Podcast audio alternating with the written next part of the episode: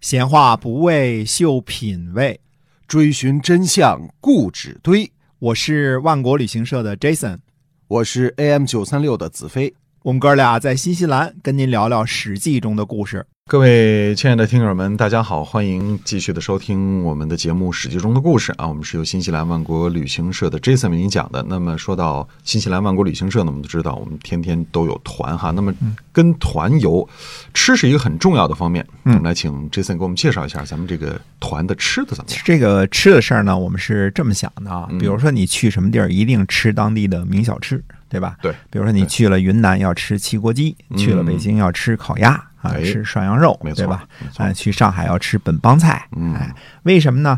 这是一个旅游的一大乐趣啊，哎吃是一大乐趣。对那你来新西兰了之后呢，一定要尝一尝新西兰的羊肉，对吧？嗯啊，新西兰羊肉您真的不是吃羊肉都不会觉着新西兰的羊肉膻。没错，那你要是来新西兰，一定得尝尝新西兰的海鲜、嗯三文鱼、哎对龙虾，对吧？而且呢，新西兰是一个西方的国家，可以说啊，嗯它是主要受英国的影响比较大。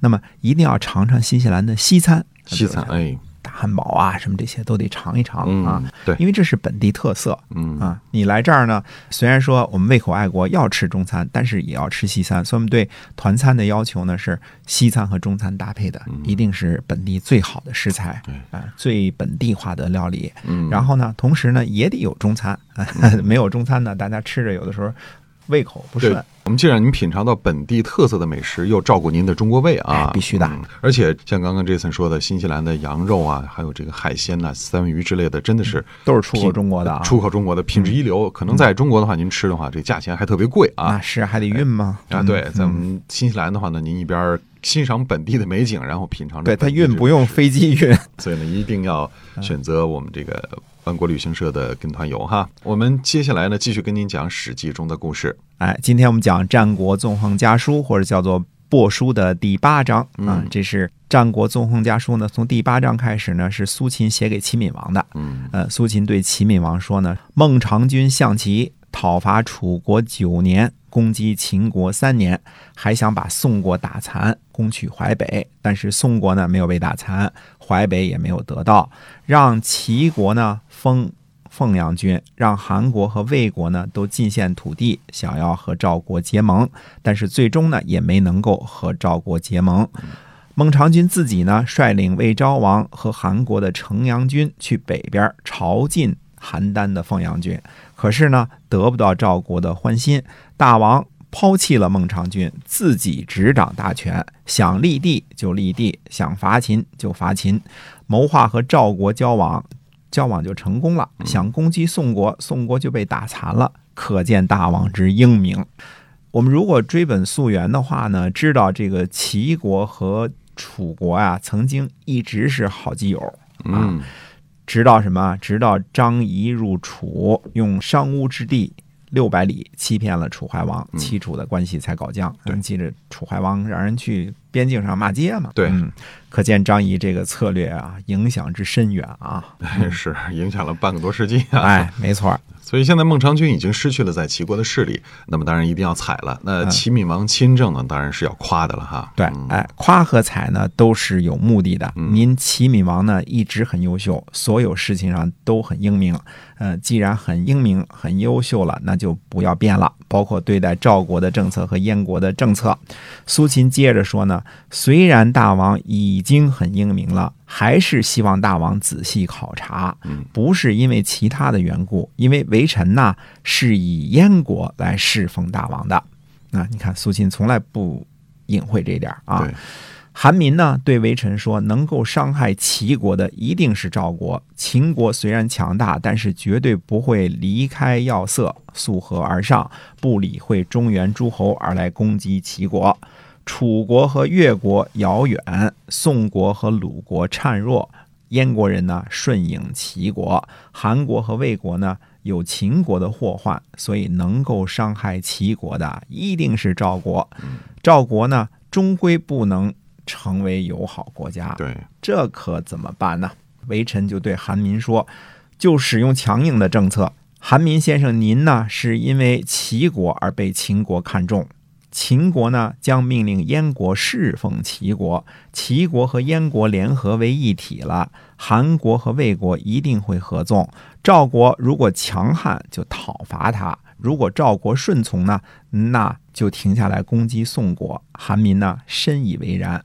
微臣乘坐一百五十辆车进入到齐国，韩民亲自到高吕去迎接，亲自给微臣驾车。事情呢，基本上符合微臣所说的，这都是大王您的教诲啊。当然，微臣呢也看出了其中的必然性，只是呢，韩民不知变通，去攻击宋国，否则呢，韩民之前和微臣约定的事情就已经早就实现了。嗯对，所以韩民这几句话呢，苏秦倒是总没忘哈。哎，嗯没错儿，我们节目当中就重复了三四次了啊。嗯这些话呢不能忘啊。第一，这是著名的韩民先生说的名人啊。哎嗯第三方说的话呢，会显得特别客观，嗯所以总是拿来提醒一下齐闵王。嗯何况韩民先生总结的非常好，非常简洁，哎，直接拿来主义就行了。嗯第二呢，韩民这几句话的分析啊，恰恰是苏秦和燕昭王最最需要的分析嗯啊，这就对了，就是赵国是个敌人，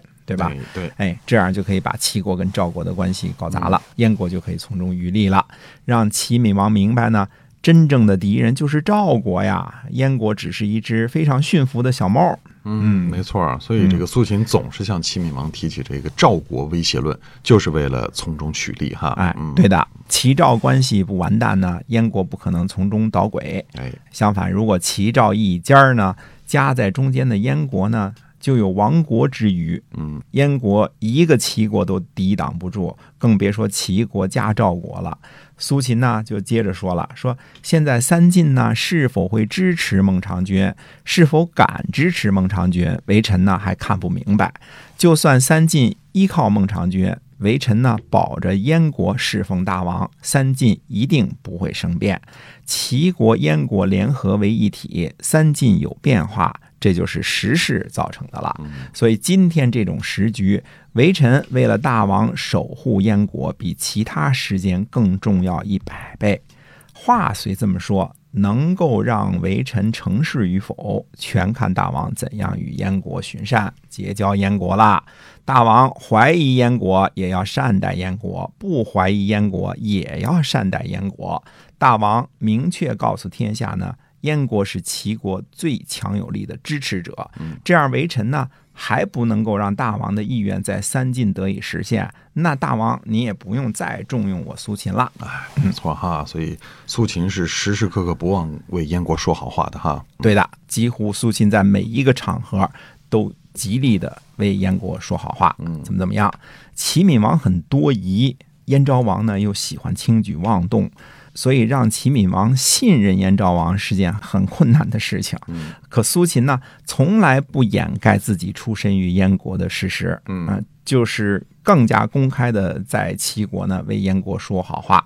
现在有个新名词儿叫“灯下黑”，哎啊这指的就是这个方式。就反而不会让齐闵王怀疑他哈。哎嗯，对，如果苏秦不为燕国说好话，反倒极端可疑。对，嗯燕昭王对苏秦不错呀，这大家都知道是吧？嗯给封地，给什么俸禄是吧？嗯，那苏秦不该忘记啊嗯呀。哎，你如果绝口不提燕国或者不说燕国好话，齐闵王就觉得你是不是另有什么别的企图图谋？哎，对了，嗯所以苏秦呢就干脆把这事儿挑明了。那齐国朝野之下都知道苏秦是燕昭王的人，哎，这样反倒利于苏秦在堂堂正正的名义之下从事间谍活动。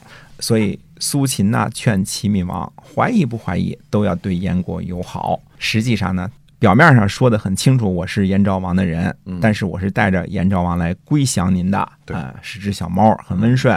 实际上呢，燕昭王心里想的是呢， 赶紧把獠牙亮出来，嗯哎，咬齐闵王一 口，狠狠的咬一口啊！对，这不是猫，这是虎啊！哎，对，这是老虎啊！ 是的，所以呢，这个苏秦是一个非常非常厉害的人物啊，堂堂正正的把这事儿就办了啊。哎，好，那我们今天啊《史记》中的故事呢，先跟您讲到这儿，是由新西兰万国旅行社的 Jason 为您讲的，我们在下期节目再会。再会。